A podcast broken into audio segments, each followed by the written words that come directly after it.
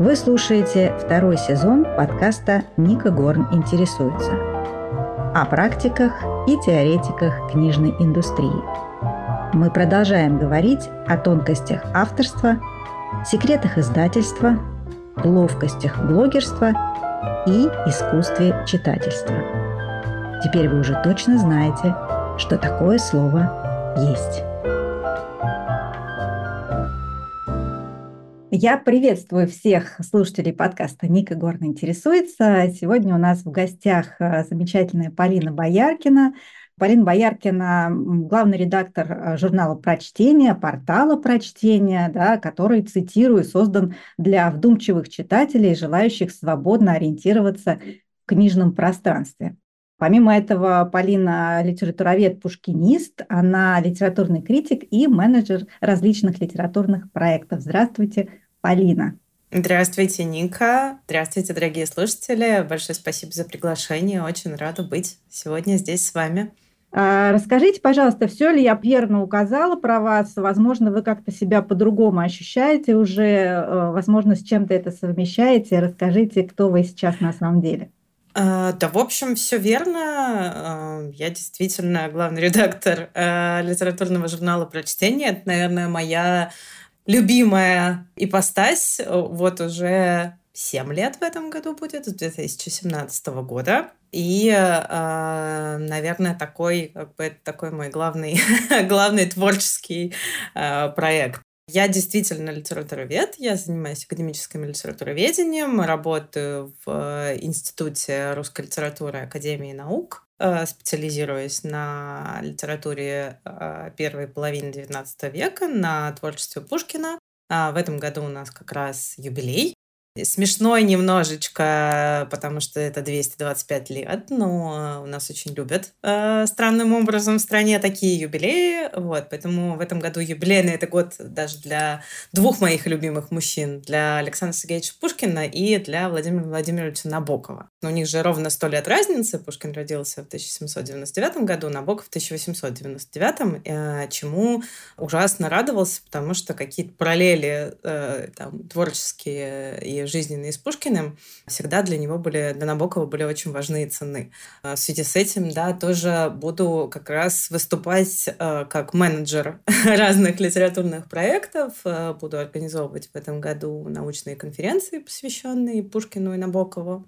Пишу статьи о современной литературе, и да, участвую там, как периодически выступаю как лектор, и, э, помимо прочего, занимаюсь еще редактурой, потому что я работала как художественный редактор много лет уже работаю. В первую очередь мне интересно работать с молодыми авторами. Вот сейчас э, буквально на днях закончила редактировать совершенно замечательный роман Татьяны Млынчик «Необитаемая».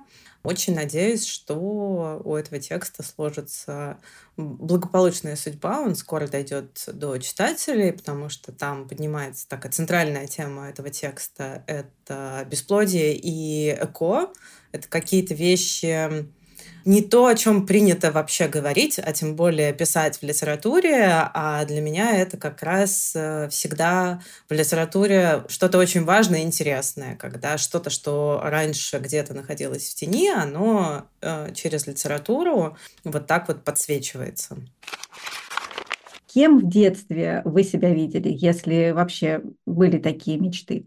У нас есть несколько смешных семейных историй на эту тему, потому что, когда я была совсем маленькая, э, мой папа мне говорил, что я когда вырасту, как в любом бродячем сюжете, есть вариации.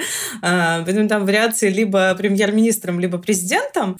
Вот. И когда меня маленькую спрашивали, кем я хочу стать, я отвечала... Ну, чаще, мне кажется, я отвечала президентом, потому что это как-то детскому сознанию понятнее э, э, структура, чем э, премьер-министра.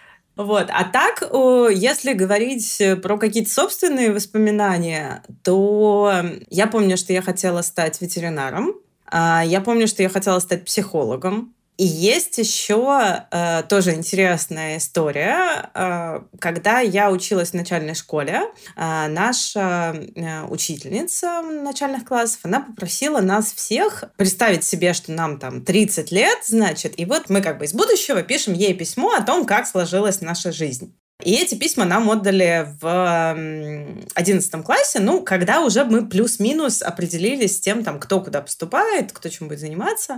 И у меня было в этом письме очень смешно написано, что я хотела стать переводчиком, но мама мне не разрешила, Поэтому я стала юристом, значит, живу в Италии, у меня двое детей. Вот, это забавно, потому что, ну, я э, вообще в, собиралась поступать на английскую филологию в университет, Просто так сложились обстоятельства, что я попала на русскую и очень быстро поняла, что э, вот эта вот случайность, по сути, да, она оказалась абсолютно определяющей для моей жизни. В общем, ничего кроме русской литературы мне уже в жизни не нужно было. Вот. Но я работала, 10 лет я работала преподавателем английского и, э, ну, периодически э, переводила что-то. Вот. Поэтому это такой забавный э, эпизод. Вы э, находитесь э, в литературном вот этом пласте очень давно, ну практически всю свою жизнь. Помните ли вы момент, когда вдруг на фоне классики, на фоне там, вашего XIX века, в котором вы специализируетесь, вы вдруг почувствовали, что есть современная литература, и узнали какие-то первые имена, но не, не та современная литература, которая была э, в 20 веке, а уже та, которая была в 21. С каких имен она началась и вот как это было, при каких обстоятельствах? Этим я обязана э, знакомством с современной литературой, я обязана моему э, покой, ныне покойному научному руководителю Борису Валентиновичу Аверину, э, филологу, набоковеду и совершенно потрясающему человеку, который вообще вот это вот понятие, да, учителя, не учителя там с большой буквы, да, вот это вот насыщенное всеми философскими смыслами некоторого человека, который как-то определяет направление жизни, вот встреча с ним, да, и, и его фигура, она стала для меня очень серьезно перевернувший э, мою жизнь и мои какие-то именно вот там в каком-то мировосприятии, да, в каких-то моих интеллектуальных стремлениях, в каких-то моих интересах и профессиональных тоже. И вот э, Борис Валентинович, он был одна из э, его таких характерных черт, которых мне на самом деле во многих, во многих ученых-филологах не хватает, потому что, ну, как известно, в массе своей, да, филологи, они современную литературу не очень жалуют, ну, потому что как будто бы, да, э, свежачок, не проверено временем, и как-то вот, ну, такое некоторое снисхождение есть по отношению к ней. Борис Валентинович никогда этого не было, он очень живо интересовался э, современной литературой, он был знаком со многими очень современными писателями, Близко он общался, например, с кругом э, так называемых петербургских фундаменталистов. Это Сергей Носов, э, Павел Крусанов э, и другие авторы, философ э, Александр Сикацкий. Э, и, наверное, первые мои точки соприкосновения с современной литературой, они были именно через творчество этих авторов, в первую очередь Сергея Носова. Дальше уже как-то постепенно, когда я поняла, что мне это интересно, э, начал постепенно расширяться кругозор. Э, благодаря Борису Валентиновичу в том числе я начала с того, что публиковала рецензии в литературном журнале «Звезда». Э, я собрала какой-то круг коллег моих, которые тоже интересовались современной литературой, и мы э, сделали такую как бы рубрику постоянную, ежемесячную, в которой писали молодые критики, и вот как-то там что-то нащупывалось, э, какие-то произведения современной литературы, Например, э, с Антоном Секисовым, который вот э, сейчас там как-то уже стал... Эм, ну, у него всегда была какая-то своя аудитория, довольно большая, лояльная, да, вот так прямо широко он становится известен, мне кажется, стал последние годы, да, я вот там писала про его первую повесть «Кровь и почва». София Синицкая, например, тоже совершенно замечательная. Тоже как-то вот э, очень радостно, что а, она получила, наконец-то, ее тексты получили то внимание и признание, которого они заслуживают. Э, тоже вот я их читала там э, когда первые-первые публикации были. То есть сначала это было так, что-то, может быть, что-то через знакомых приходило. И, собственно, вот из э, этого всего выросла и встреча с прочтением, а дальше уже, уже все. четверть века практически прошла, да? Что произошло после постмодернизма? Закончился ли он или все еще длится? И э, если он закончился, то как сейчас можно э, уже, может быть, как-то сформулировать состояние современной литературы? На самом деле достаточно сложно делать какие-то выводы э, про четверть века, например, э, потому что есть вот эта вот обозначенная уже мной проблема с изучением современной литературы, потому что если современную литературу изучают там в университетах, то в лучшем случае она ограничивается где-то э, 90-ми, ну, может быть, 2000-ми годами, в моем случае, да, мой курс э, в университете современной литературы, он где-то в 80-х э, закончился. Вот. Э, я могу очень с достаточной степенью уверенности и свободы говорить о том, какие процессы я наблюдаю вот за те годы, что я пристально смотрю на современную литературу. Я очень хочу заполнить эти пробелы, потому что вот э, какого-то концептуального понимания э, литературы 90-х, 2000-х и там, ну, до середины, там, 90-е, 2015 да, вот Э, тут я боюсь соврать, потому что, опять же, нет э, какого-то источника, к которому можно было бы обратиться и сказать, ага, я вот там, мне в это время было э, там 0, 10, 20 лет, я немножечко другими вещами в это время занималась, а я хочу теперь про это узнать, куда бы мне сходить, так, чтобы про это узнать вот как-то э, централизованно. Такого, к сожалению, нет. Мне очень грустно э, от того, что этого нет, поэтому э, ну, то есть только вот как бы сам что-то там изучаешь э, отдельных авторов, отдельные тексты, сам выстраиваешь какие-то линии. Если говорить про тот период, который мне уже знаком, и на основании а, его делать какие-то выводы, то тут еще как я как все-таки ученый, да, который понимает эм, как работает, э, ну, плюс-минус, насколько вообще это можно понимать, да, как работает литературный процесс. Я, например, всегда соотношу, и это как, меня очень отрезвляет, да, когда я читаю, например, прижизненную критику, что там про Пушкина писали. Вот недавно буквально в очередной раз читала, как разносили Руслана и Людмилу. Как бы ты понимаешь, как э, люди в моменте на это реагировали, и как мы на это реагируем спустя 200 лет. И вот э, я всегда себе отдаю отчет в том, что наша реакция в моменте она, скорее всего, будет очень сильно отличаться от реакции, которая будет спустя время. Во-первых, э, что-то, скорее всего, просто забудется.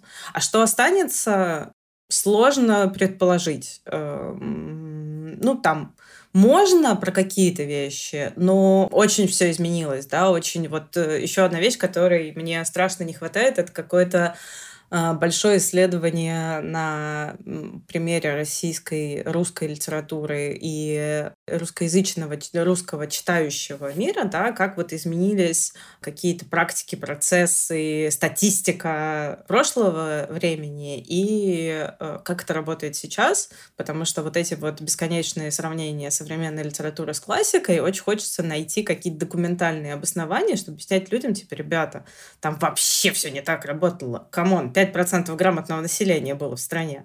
Вообще нельзя соотносить эти вещи. Вот не хватает. Поэтому я тут всегда как это, обезопашиваю себя огромным количеством оговорок. Какие вещи да, вижу в современной литературе? Наверное, сейчас э, легче вычленять какие-то э, там может быть, не, не что-то на уровне там, приемов и экспериментов, как это было, например, с э, эпохой модерна, да, когда в, э, очень важным был какой-то эксперимент э, с формой, с языком, текста в модернизме. В общем, на самом деле в постмодернизме тоже это была какая-то важная история, хотя там еще были вот как бы смысловые тоже э, штуки.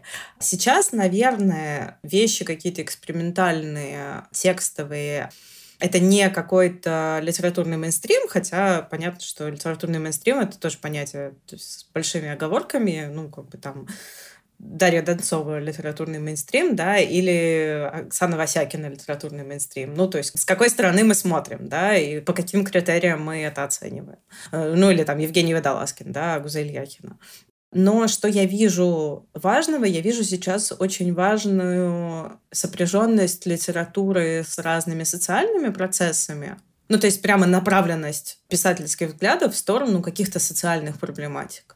Переосмысление каких-то исторических э, событий, да, не а, не так, как это было э, у какого-то старшего поколения с их там, э, с их ограничениями, с их э, бэкграундом, с их каким-то, да, ощущением того, что они все-таки в этой ситуации находились, и они не смотрят на нее абсолютно извне, не могут посмотреть на нее абсолютно со стороны, так как может, например, там, современный 30-летний посмотреть на Советский Союз. Потому что ты вырос уже в какой-то совершенно другой реальности, а, или там 20-летний человек, да, ты вырос в какой-то другой реальности, у тебя нет а, к этому никакой эмоциональные привязки, хотя тоже тут как бы бывают вариации, потому что мы знаем э, истории, книжные э, истории последнего времени, когда как раз советская тема вызывала огромный ажиотаж именно у какого-то младшего поколения. Э, с чего бы это вдруг непонятно, потому что, ну,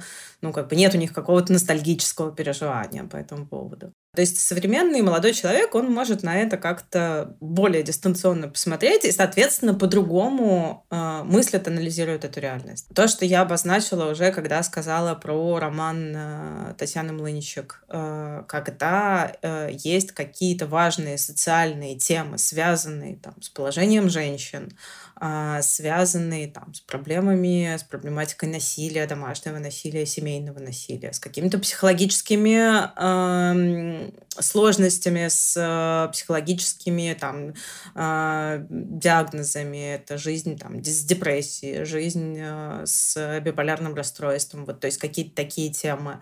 Э, поиски себя, да, вот эта вот история социальная о том, что э, поколение миллениалов вечно упрекают в том, что оно инфантильно, они там поздно взрослеют, и это в литературе в том числе воплощается в популярности young adult литературы, которая такая как бы все время про поиск становления себя в каких-то таких не супер э, реалистичных очень часто декорациях, все равно такая как бы с, с хэппи-эндом э, и рассчитанная на широкий возрастной диапазон.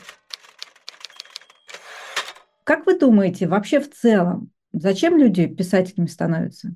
Как они вообще решаются на, на это?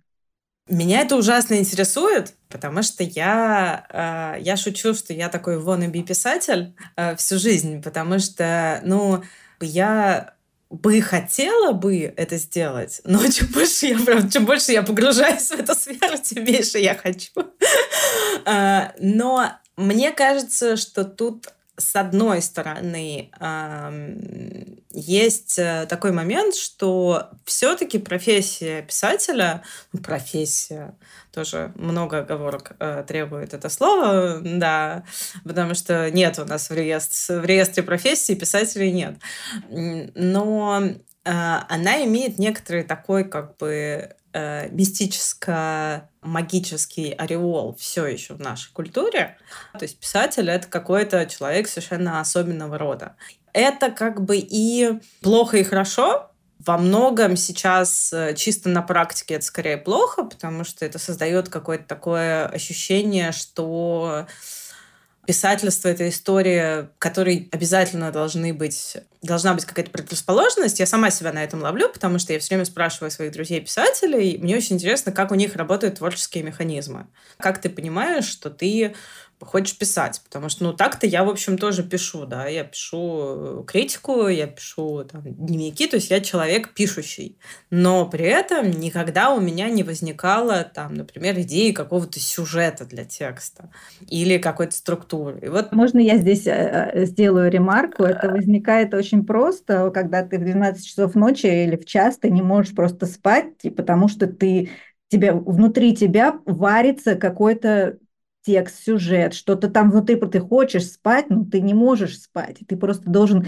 встать в этот момент и записать. Я просто это знаю, поэтому, ну, э, вот эта грань, когда ты хочешь стать писателем и уже становишься, именно в тот момент происходит, когда ночью ты не можешь себя сдержать.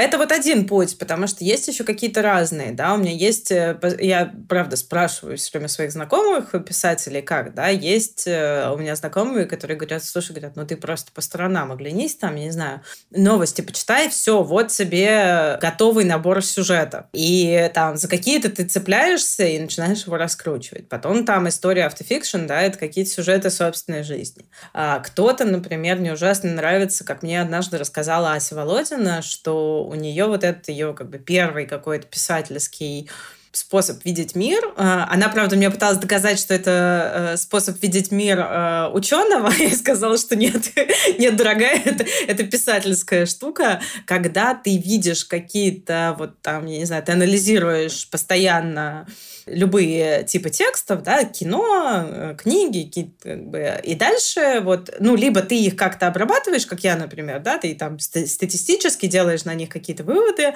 а вот другое дело, если ты смотришь, что там не так, и ты хочешь это переделать, и ты знаешь, как это переделать. Вот это вот тоже интересный э, какой-то такой способ стать э, как-то вот момент, да, когда ты понимаешь, что, видимо, э, ты писатель. При этом, да, практически э, я все время, опять же, чем дальше, да, я погружаюсь в современный литературный мир, вижу все его там трудности, сложности, в первую очередь, да, чтобы текст дошел до читателя, потому что э, очень много э, препятствий сейчас э, в виде там э, соцсетей, кино, музыки и так далее, да, внимание читателя не в книгах. А, с другой стороны, трудности могут быть с тем, чтобы там пристроить текст в издательство, да, его а, как-то опубликовать, его продвинуть, потому что сейчас э, это без маркетинговых инструментов практически невозможно. Мы не живем в то время, когда даже какой-нибудь абсолютно гениальный текст, если он выходит, и э, вот он просто вышел, и никто про него ничего нигде не сказал, он, к сожалению, до читателей не дойдет. Увы, вот так это работает сейчас. Потом там эта вся история, когда начинаются какие-то отзывы, премиальные гонки, какое-то участие там в продвижении текста. То есть это все, на самом деле, это огромная работа, Э, очень большие эмоциональные затраты. И я всегда думаю, господи, бедные же мои писатели, еще там кто-нибудь с кем-нибудь ругается, ну, потому что творчество такая, значит, сфера тонких материй, все очень нежно. Я все время на это смотрю и думаю, господи, слава богу, что мне не пишется. И ладно. Но я думаю, что есть, видимо, да, ну, помимо какого-то вот этого ореола, да, но есть все-таки люди, которые не могут этого не делать. А если ты не можешь этого не делать, ну, как бы это же все равно будет как бы оно тебя будет, вот, вот как бы ты будешь не спать ночами и думать про эти сюжеты. Наверное, это про что-то такое, что как бы есть внутри тебя что-то, что должно э, воплотиться в такой форме, иначе, ну, как бы, иначе ты не можешь жить, ты будешь все время ходить и об этом думать. А как вы отличаете писателя от графомана? Сложный вопрос. Меня тут недавно спрашивали, как понять, что ты хорошо пишешь. Я предпочитаю считать характеристику графоман э, скорее технической, чем качественной. Потому что, ну, вообще Лев Толстой тоже был графоман. Потому что если посмотреть на объем его текстов, если посмотреть на, почитать его дневники, вот эти вот вечные метания, терзания, что там я хочу бросить и не могу, не могу, то есть я бы сказала, что графоманство — это скорее, ну, для меня, хотя это может идти в разрез с, с определением словарным, да, то для меня это больше про как раз вот эту вот невозможность не писать, да, невозможность остановиться. А вот если мы переходим в сферу каких-то качественных характеристик текста, то тут э, у меня нет ответа, э, потому что, во-первых, есть вещи супер субъективные и с точки зрения тем, и с точки зрения стиля, э, с точки зрения каких-то задач. И наверняка там, даже если я там с каким-то моим опытом, бэкграундом есть какой-то текст, я скажу там, типа, ребята, это плохой текст, э, найдется, ну, как минимум один человек, который скажет, а мне понравилось. А мне, а мне вот Как бы, а мне хорошо, потому что, видимо, куда-то в какое-то место ему этим, этот текст чем-то попал. Единственные какие-то объективные характеристики, но это для меня не объективные, которые я могу придумать, это я начинаю уходить в теорию литературы, композицию текста и говорить, а вот тут, мне кажется, немножечко точка зрения как-то поехала у автора, а поэтому вот не вышло какой-то сделать прием, поэтому, наверное, этот текст не очень, да, можно критиковать э, тексты за какую-то языковую избыточность, когда авторы используют там какое-нибудь огромное количество эпитетов. Э, это часто бывает э, у начинающих авторов. Меня в этом отношении Увы. немножко успокоил Роман Сенчин. А он причислил себя к графоману и сказал, что он расценивает это как положительное качество, и для писателя это хорошо. Ну вот э, я тоже, да, как-то, в общем, это стараюсь не, эм, не характеризовать как э, именно отрицательную какую-то вещь. Э, наверное, если при этом человек умеет быть самокритичен, то с ним все в порядке, даже если он не может унять свой писательский зуд. Если не умеет быть самокритичен, то тут да, тут, наверное, какие-то проблемы есть и сложности. Как вы думаете, возможно ли научить писательству, возможно ли научиться быть писателем? А, в связи с этим следующий вопрос. Э, популярность э, существующих э, писательских школ в наши дни, да, с чем она связана, если невозможно. А, существует очень много примеров, когда у людей не было профессионального писательского образования, и тем не менее они признаны а, настоящими, ну, если не гениями, то точно уж классиками литературы. Я не думаю, что хоть хотя бы одна э, писательская школа или курс креативного письма, они там даже если изучить их какой-то там, слоганы, да, их какое-то публичное представление, никто из них никогда не говорит и не обещает, что вот как бы ты не был писателем, а с нами мы сделаем тебя писателем. Нет, это работает не таким образом. Это все-таки про освоение каких-то наработанных временем, да, потому что, опять же, сейчас мы можем оглянуться на историю литературы, посмотреть, как она функционировала, и, исходя из этого, сделать какие-то выводы сначала по теории литературы, да, а потом эти же выводы как-то выводятся в область практически применимых навыков. Но а, это вообще-то сильно не новая история, потому что, ну, а, теория литературы начинается с поэтики Аристотеля. И как бы это некоторые, да, некоторый свод законов того, как а, надо слагать тексты. А, то есть вот это что-то для меня а, глобально больше про освоение некоторого набора правил, которыми или набора э, инструментов, которыми дальше можно будет оперировать. Потому что я вот много думаю о том, что вообще-то в классической традиции, не только литературной, э, и в художественной, и в других, э, и в музыкальной, да, был распространен некоторый период ученичества. Это очень заметно, если мы начинаем читать какие-то там, ну, опять же, да, я специализируюсь на литературе, э, но если мы смотрим на какие-то ранние работы разных авторов. Ну, мой герой, да, Пушкин, тут вообще все очевидно, да, с Лермонтовым это очень очевидно и так далее, и так далее, что они тоже учились просто, как они учились. Они писали тексты под э, других авторов, под другие жанры, э, под э, разные жанры, да, как Пушкин сломал систему жанров. Он сначала освоил и научился, овладел каждым жанром в мастерстве и только потом начал экспериментировать с тем, чтобы как-то это все миксовать. В каком-то смысле мне кажется, что литературные школы, с одной стороны, да, они предлагают именно такую технологию, только сейчас, когда мир наш стал, наша жизнь, темпы ее э, организации, они выше, да, и ты уже как будто бы ты немножечко не можешь себе позволить вот этот вот период, когда ты будешь там учиться и как бы под кого-то делать, да, но уже есть некоторая теория, которые, некоторые э, упражнения, которые э, для себя вывели, и ты можешь потратить меньшее время для того, чтобы это как-то воспринять. Это с одной стороны.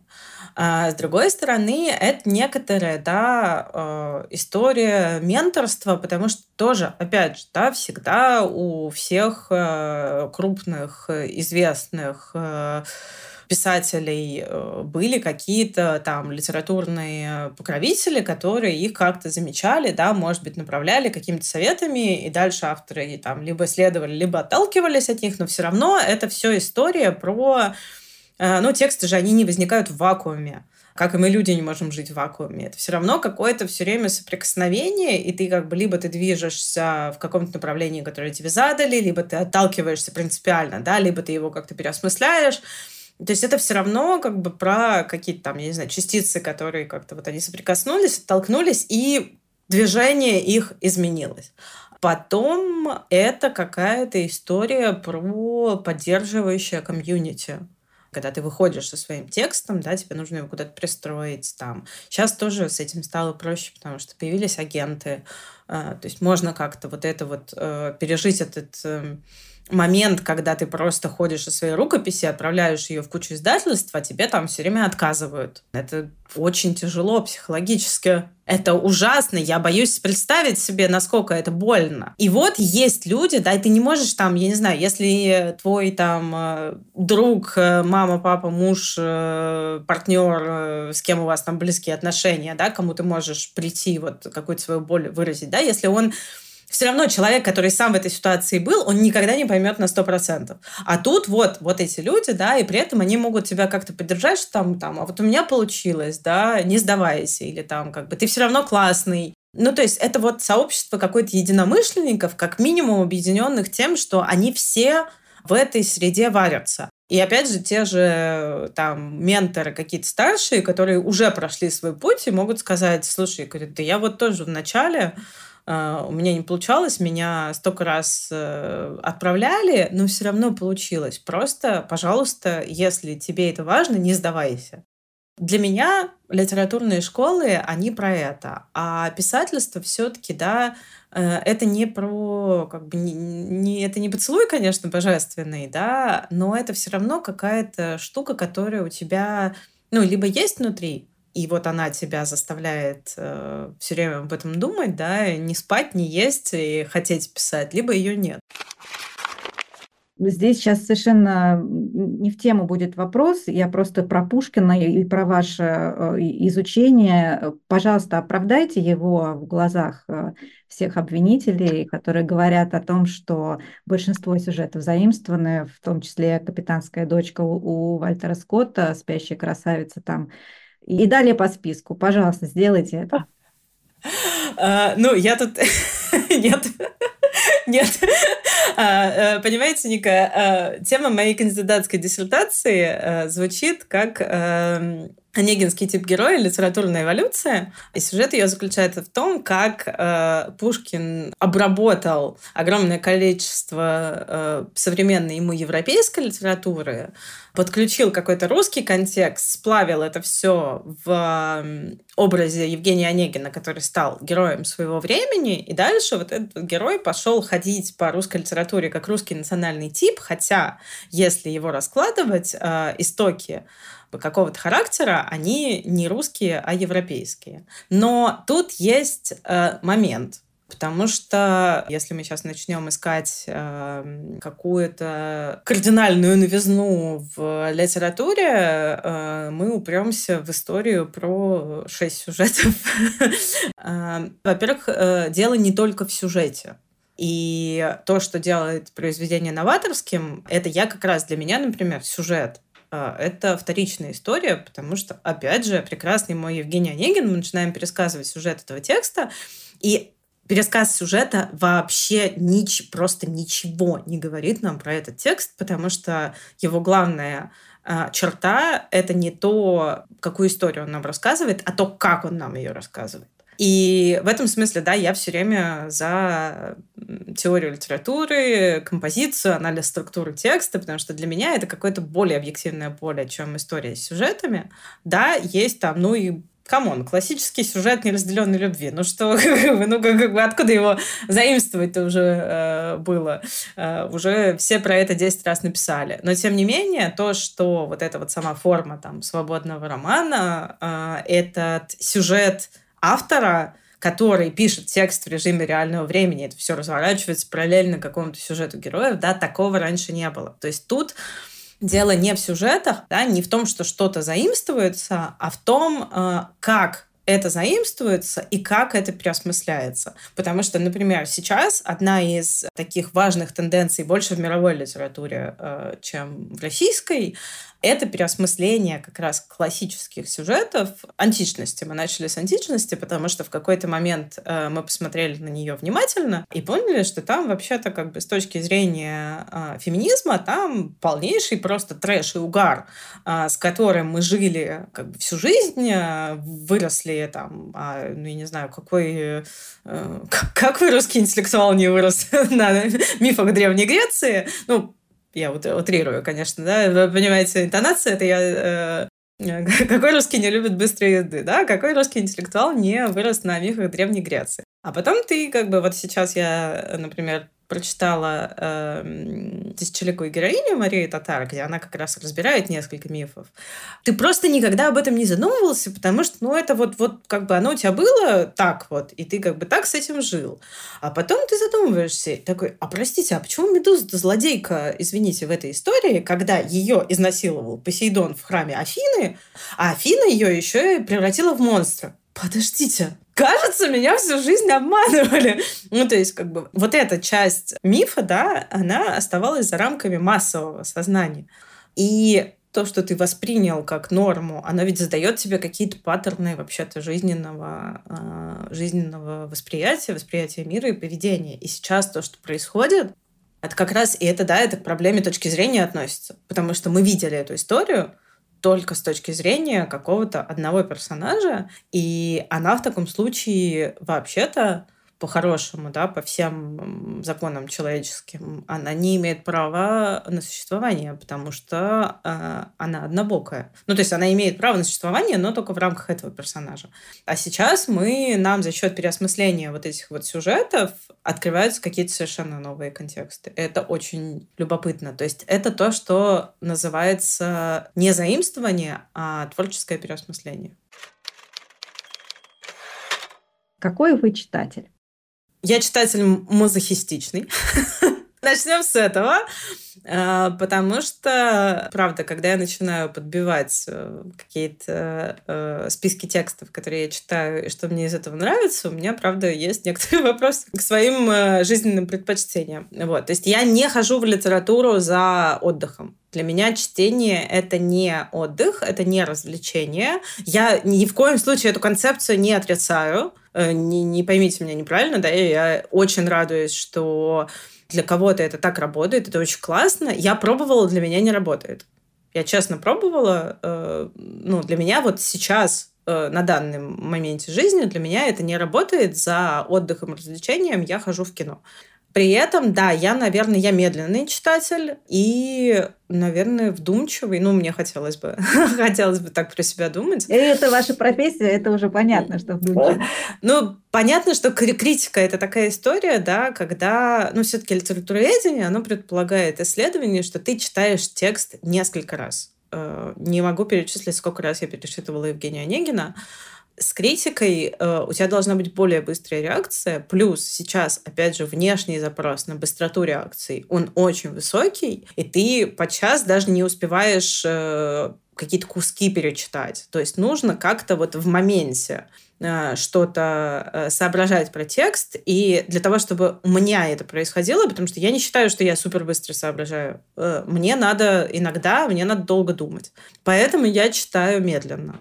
Хорошо. Вы бумажный читатель, электронный или вы аудиочитатель? Э, все вместе. Я последние несколько лет, я очень активно слушаю аудиокниги.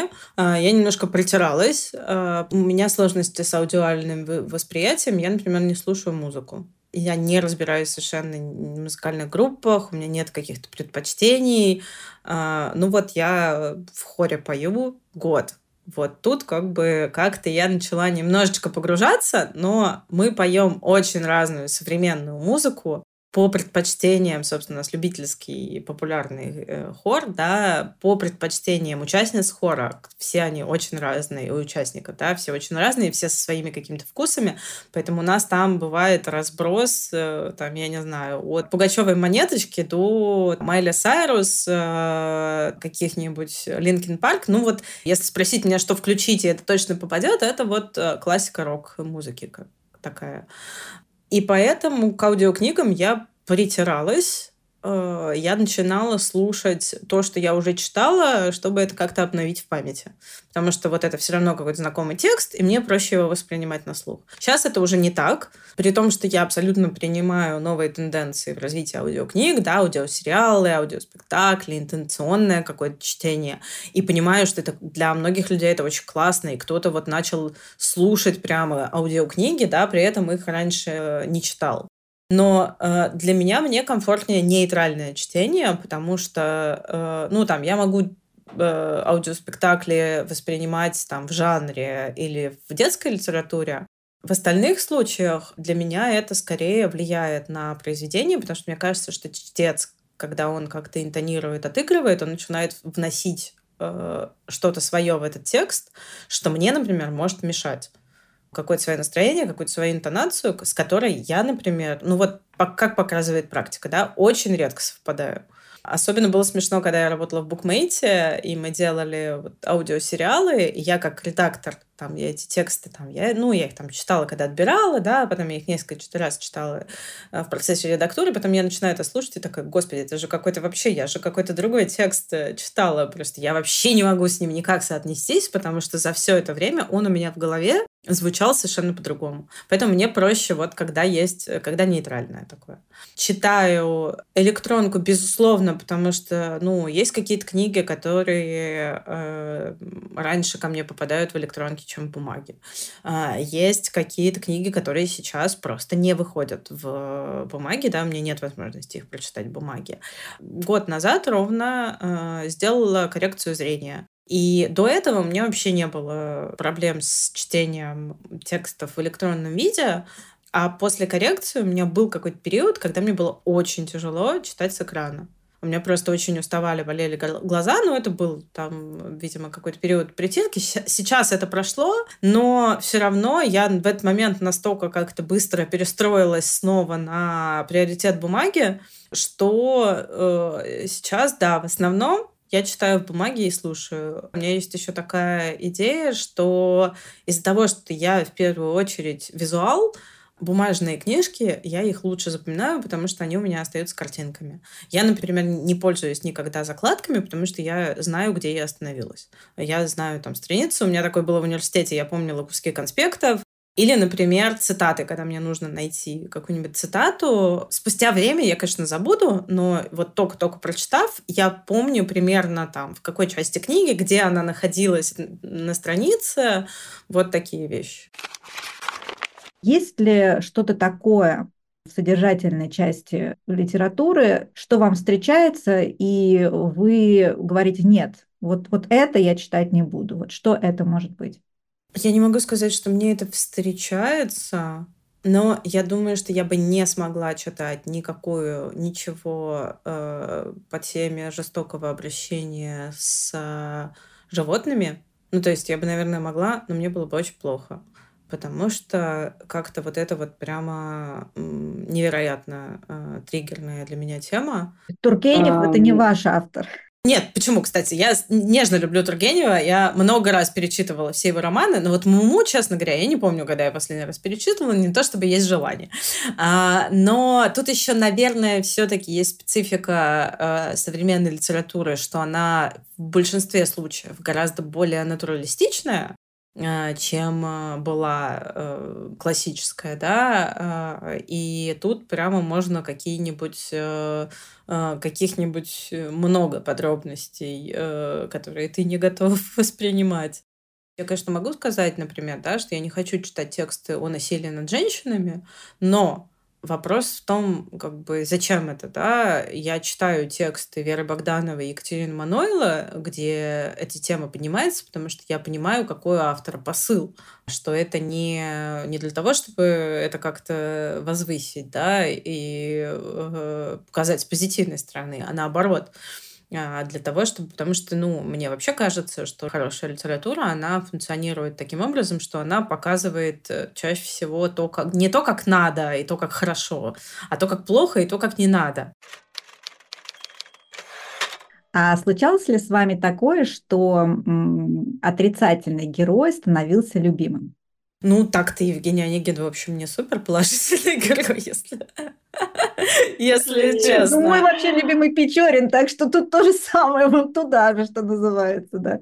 Так вот, понимаете, сходу сказать, что там, я не знаю, я была влюблена в Драка Малфоя, нет, вроде такого не было, не помню такого. Ну, Дракула, не знаю, мне кажется, что Дракула это такой как бы мое э, какое-то тоже такое подростковое увлечение, ну, как, как у многих э, девочек, наверное, в первую очередь, да, но все-таки э, ореол вампиров в культуре, он э, тоже был некоторым образом сформирован, э, вот это вот его э, загадочность. Э. И это, кстати, между прочим, тоже как бы это же вполне история э, классики и романтической литературы, где герой, там, герой-разбойник, да, герой сомнительных человеческих качеств, как, например, там есть такой э, Мельмот, э, скиталец э, у английского писателя Чарльза Роберта Метьюрина, тоже такой как бы полувампирская какая-то сущность, то есть вот эта вот тема и вот этот вот мистическо-магический орел героя,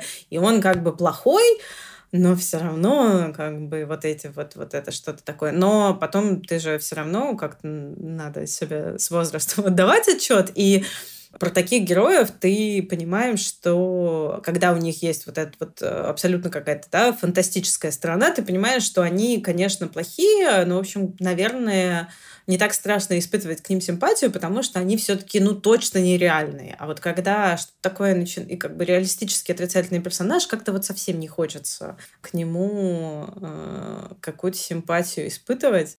Хотя, ну, русская классика нам много дает поводов для того, чтобы испытывать симпатию к очень неоднозначным персонажам.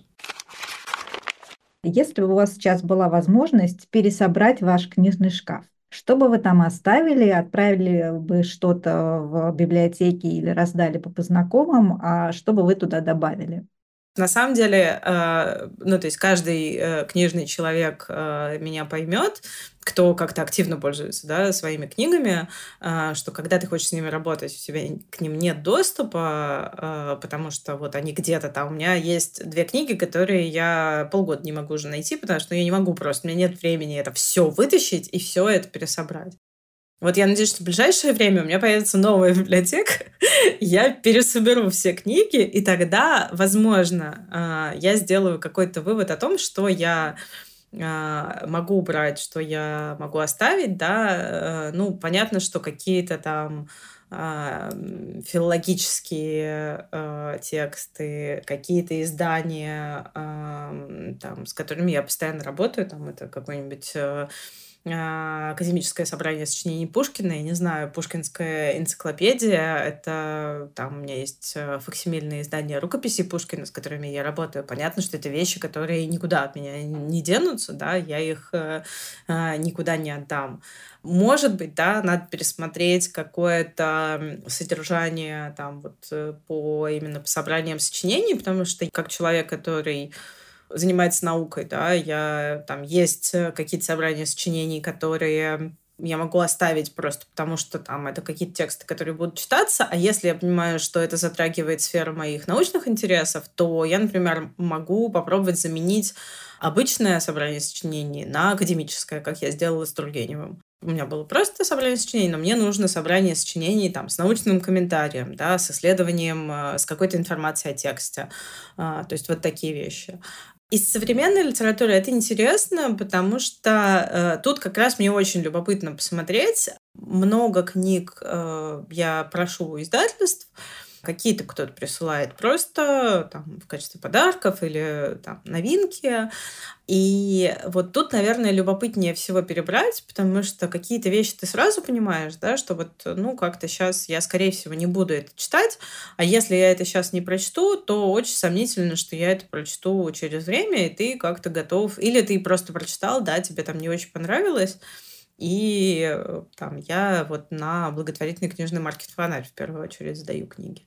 Интересно перебрать э, те книжки современные, которые у меня появились э, вот э, за все время, что я занимаюсь современной литературой, и посмотреть вот что-то я прям там принципиально хотела оставить, такая, ну вот это вот э, книжка важного автора, и я бы хотела, чтобы она была у меня в библиотеке, потому что она там что-то как бы какой-то нам из нынешней точки, да, мне кажется, что она какое-то представление дает о современной литературе и будет его давать спустя время. Вот с такой точки зрения интересно производить ревизию и смотреть там, где ты, может, где-то в, в чем-то ошибся, а может быть, что-то нужно добрать и докупить э, и доставить в свой шкаф. Наверное, как-то так.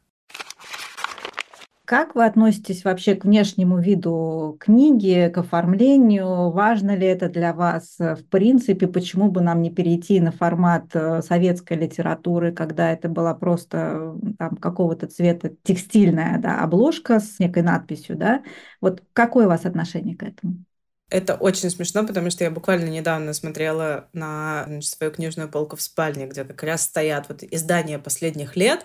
Смотрела на нее и думала, господи, какая же ты пестрая, это что ж за кошмар-то какой. Я начинаю понимать людей, которые книжки по цвету подбирают. А, ну, это, но это я шучу, э, естественно. Но в целом мне, наверное, скорее не очень нравится э, визуальное оформление русской литературы. Ну, там есть какие-то редкие исключения.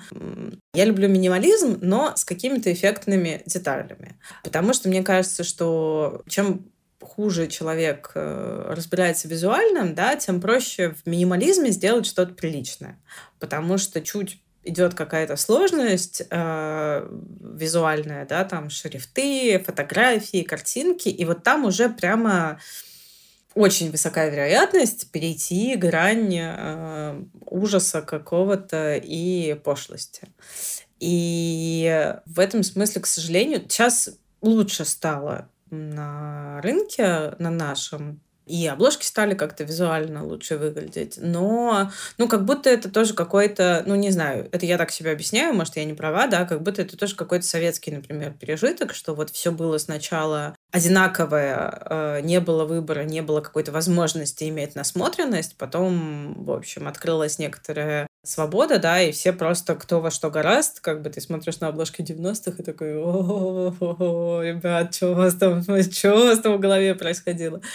Ну и там вот э, в ту сторону качался маятник, да, потом там я, например, страшно не люблю использование э, фотографий авторов на обложке, не какого-то, да, концептуального, когда это обыгрывается, когда там, как э, на той же книге Екатерины Мануэла, да, или Веры Богдановой, а когда это просто, да, вот, ну, как бы, вот автор написал, да, да, про, про, просто, да, или там в коллаж это как-то вставлено, бывает специфически, ну, вот я такое не, не очень про детские, естественно, не, не говорю, да, но какие-то для меня вот э, самые классные обложки делает Адмаргинем.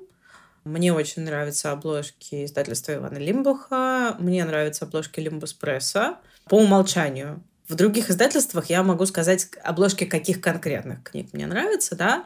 А вот тут, поскольку это а, что-то такое в большей степени минималистичное, ну, особенно от Маргинем, а, конечно.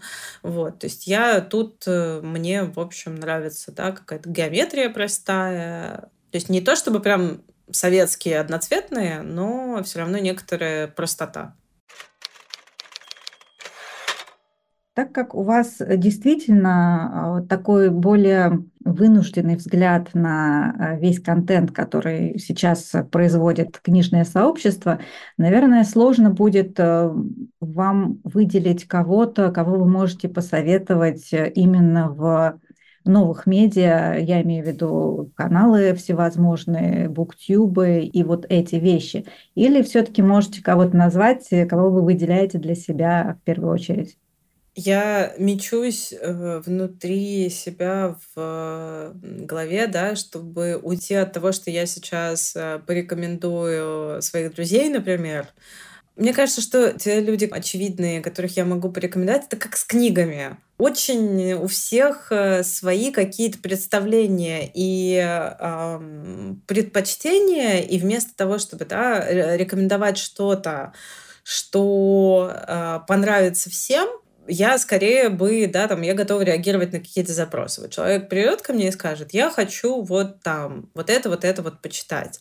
А, потому что на самом деле, ну, я не знаю, насколько это, там, не прозвучит ли это как-то не, не, не очень э, хорошо, но по сути все-таки, да, как человек, который изнутри э, среды находится, я читаю медиа, ну нет, ну я, конечно, могу прочтение порекомендовать, вот, э, себя похвалить, да, но понятно, что я, наверное, в первую очередь читаю все э, новые медиа как некоторый источник э, информации. Это и плюс и минус в каком-то смысле. Ну, плюс это в том, что да, я там, у меня есть широта информации, и минус это в том смысле, что у меня иногда создается ощущение, э, что по большей части мое поле, оно достаточно однородное. И мне в этом смысле, наверное, еще сложно э, кого-то выделить, потому что у меня иногда ощущение, что мы все читаем примерно одни книги, э, мы все плюс-минус одинаково их воспринимаем, мы все как-то, в общем, реагируем на одни и те же события. И это, да, это, это как бы и бонус э, в смысле какого-то safe space, что сейчас особенно актуально. Но с другой стороны, иногда как будто ты такой думаешь, ой, что-то душновато, откройся форточку. Не в смысле, что кто-то душнит, да, как будто вот ты э, все равно у тебя вокруг э, примерно один и тот же контекст. А я вот сейчас это как-то довольно остро переживаю. Я, наверное, в поисках сейчас какого-то другого контекста, поэтому тут сложно мне выдать какую-то вот прям рекомендацию, да. Принимаются и такие варианты ответов. Три желания к Кире Анатольевне Шамаханской. Чего вы желаете, Полина? Прям вообще любые? Она может все. Мира. Увидеть момент, когда я пойму, что те какие-то да, важность, важные ценности, принципы, э, взгляды на жизнь, которые э, для меня э, являются ключевыми, а, чтобы они стали э, ключевыми а, для большинства людей. Ну, там, для меня, да, для, для моего какого-то круга, да, это там равенство, ценность, гуманизм, да, ценность человеческой жизни в первую очередь. А, это приоритет какого-то там культуры, интеллекта, а не денег. Э, это толерантность, принятие того, что люди другие, это э, необходимость э, диалога. Да? Мне бы очень хотелось дожить до момента, когда я увижу, что в той стране, который, в которой я живу, которую я люблю, культурой, которой я занимаюсь, э, литературой, которой я занимаюсь всю свою жизнь, чтобы вот эти вот вещи, которые ее культура, литература несет, и воспитывает, э, чтобы они наконец-то действительно стали обще... обще... вот чтобы вот это вот стало какой-то общенациональной идеей. Очень хочется мне этого увидеть. Это были какие-то общие, да, э, своя мечта. Я мечтаю о собственном доме. Э, если говорить про какие-то личные частные мечты, я очень хочу свой дом. Вот так, наверное. Кира Анатольевна, мы очень хотим свой дом, точнее, мы хотим дом для Полины Бояркиной, где она сможет э, пересобрать свою библиотеку, наполнить ее э, всем самым важным, что ее интересует. Я э, благодарю вас, Полина. У нас сегодня был очень такой искренний, мне кажется, и, и, и необычный разговор. Мне очень приятно, что, что вы откликнулись, и, и это случилось. Ник, спасибо вам огромное за приглашение, спасибо вам за вопросы, мне было ужасно интересно. Я надеюсь, что всем, кто будет слушать нас, смотреть, э, будет также интересно слушать, как мне было отвечать. я надеюсь, что я там не, не, не науходила в какие-то слишком занудные дебри. Спасибо вам большое, мне, правда, было ужасно приятно. И у нас, кстати, вот слушатели нас не увидят, а я э, оговорюсь о том, что мы сегодня как э, ангел и демон, потому что Полина в белом, вся такая воздушная, а я вся такая в черном, и на фоне у меня черный квадрат, практически малевический. Вот, очень красиво, концептуально сегодня вышла картинка. За это вам тоже спасибо. Ника Горн интересуется, а потому не прощается и уже ждет новой встречи с отменными книгоманами всех мастей. Услышимся через неделю.